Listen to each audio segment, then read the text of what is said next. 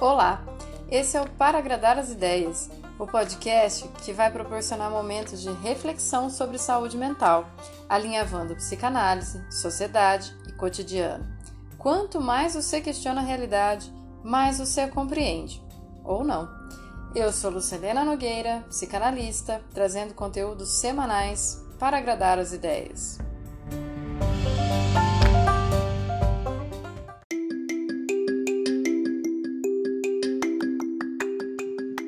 Episódio de hoje: O gosto do mundo.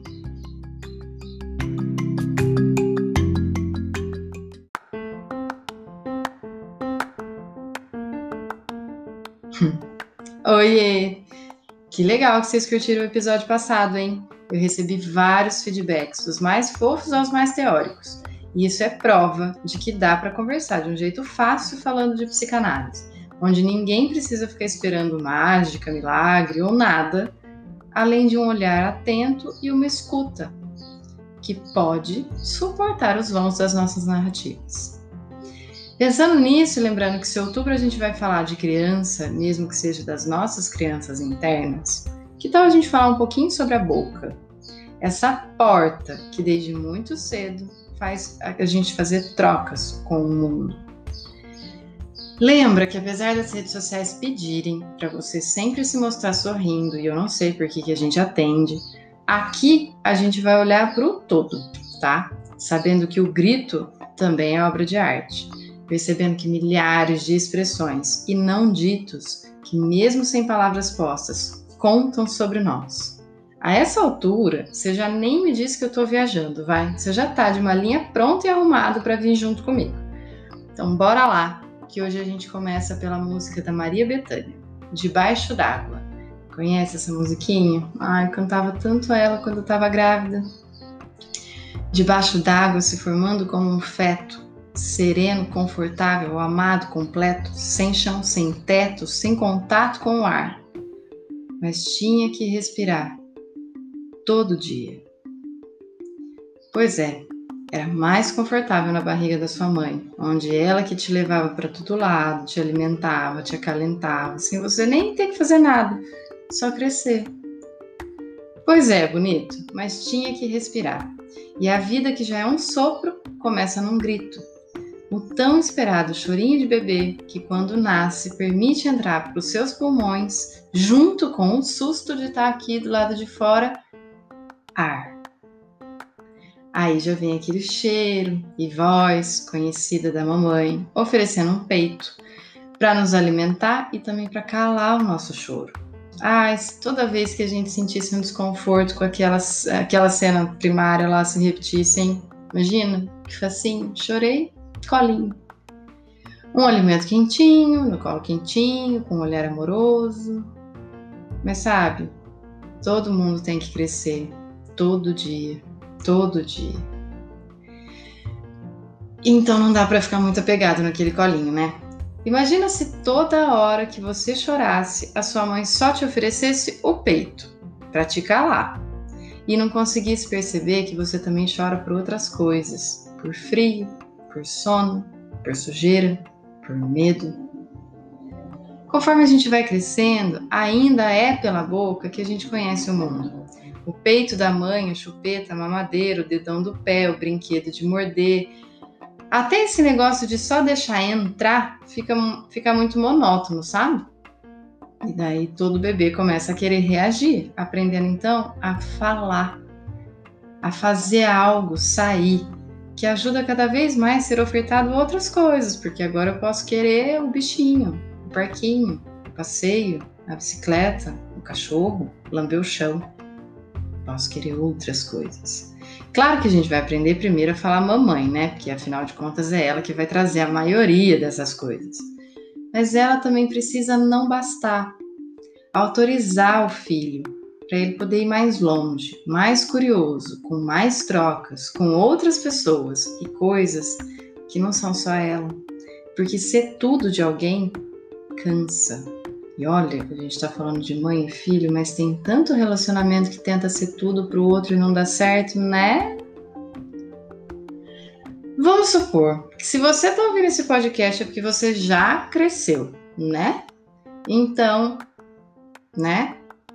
Quanto, né? Na mesma frase. Então vamos lá. Vamos, se você já cresceu, então vamos pensar junto comigo. Como é que você se dá com a sua boca? Você é do tipo que mantém a boca fechada para não entrar mosquito? Aprendeu desde criança esse ditado, né? Tomou para você?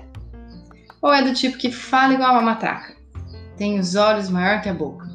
Se diverte fazendo discurso. Tá sempre calculando as calorias do que vai comer.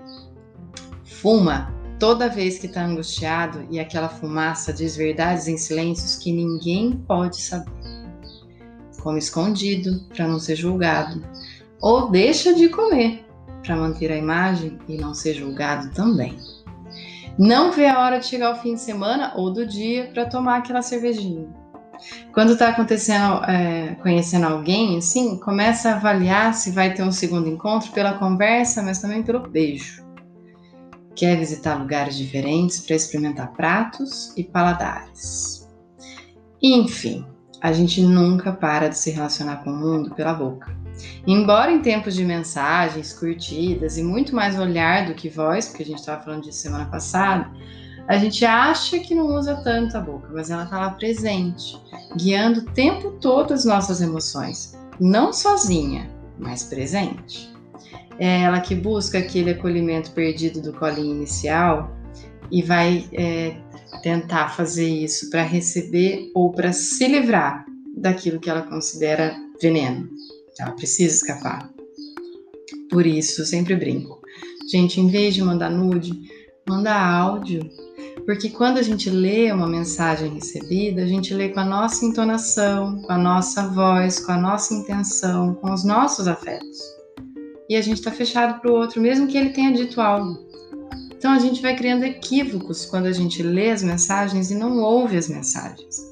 É claro que a gente precisa de intimidade para falar no pé de orelha de alguém, né? Não vai sair mandando mensagem de áudio para a gente que você está tendo o primeiro contato, mas por favor, né? Como é que você faz a sua voz presente, acolhedora ou é, de verdade plena para o outro, se você só escreve para o marido, para o namorado, para o profissional que trabalha junto com você, para os filhos?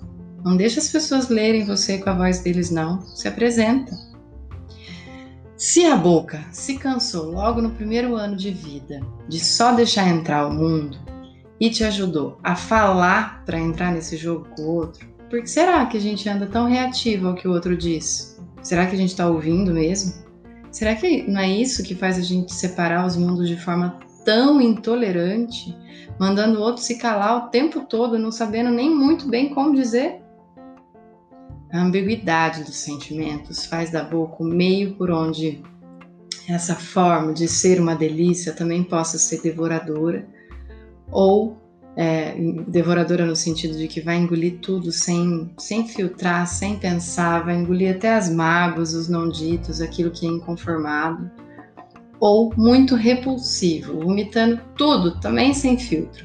Julgou que é ruim, vomita, não dá tempo de digerir para de pensar no efeito destrutivo de um vômito, que ele é ácido. Aprender a se relacionar com a boca que alimenta, mas que também fala de si, é poder lidar com a responsabilidade naquilo que se diz e, consequentemente, naquilo que se faz. Ou você aprendeu que em boca fechada não entra mosquito quando alguém estava super interessado no que você tinha a dizer? Certeza que foi no momento em que te mandaram calar a boca. São milhares de contextos sociais que nos mandam calar a boca. Nós precisamos nos haver com as nossas possibilidades, das quais dizer é a única ponte com o outro. Organizar as ideias livremente, sem medo de julgamento, sabendo que o outro vai ser receptivo. Porque, mesmo que ele não me entenda, se ele permitir que eu me explique, a gente tem chance. Eu posso parecer maluco enquanto eu digo coisas que ainda não consegui te fazer enxergar o sentido, mas se você me cala, a gente não vai em lugar nenhum. São pelas ideias, pelas palavras, pelas comunicações que a gente tem possibilidade de construir outras narrativas que tiram a gente do desconforto. Para psicanálise, a palavra é fundamental. pois ali onde ela aparece, ou é esquecida, ou trocada, ela diz de um sujeito que não pode controlar tudo do jeito que ele gostaria, mas que ele está disponível a entender aquilo que ele disse, o que ele ouviu, o que ele contou para si e fez dele esse, exclusivamente esse. A palavra perde o valor quando ela fica fraca, solta no vento, tipo palavra de político de quatro em quatro anos que aparece para comer pastel na feira, né? Ou aquela palavra tão constante daquela pessoa que vive de reclamar, só reclamar e não consegue tomar nenhuma atitude para mudar o que está em volta. Parece até que ela tem muito mais prazer em reclamar do que agir. E é compreensível, porque às vezes o prazer está ali, no poder simplesmente circular em torno do mesmo dito constantemente. Por isso, fazer análise dá uma ajudada a caminhar e inventar outras histórias, hein?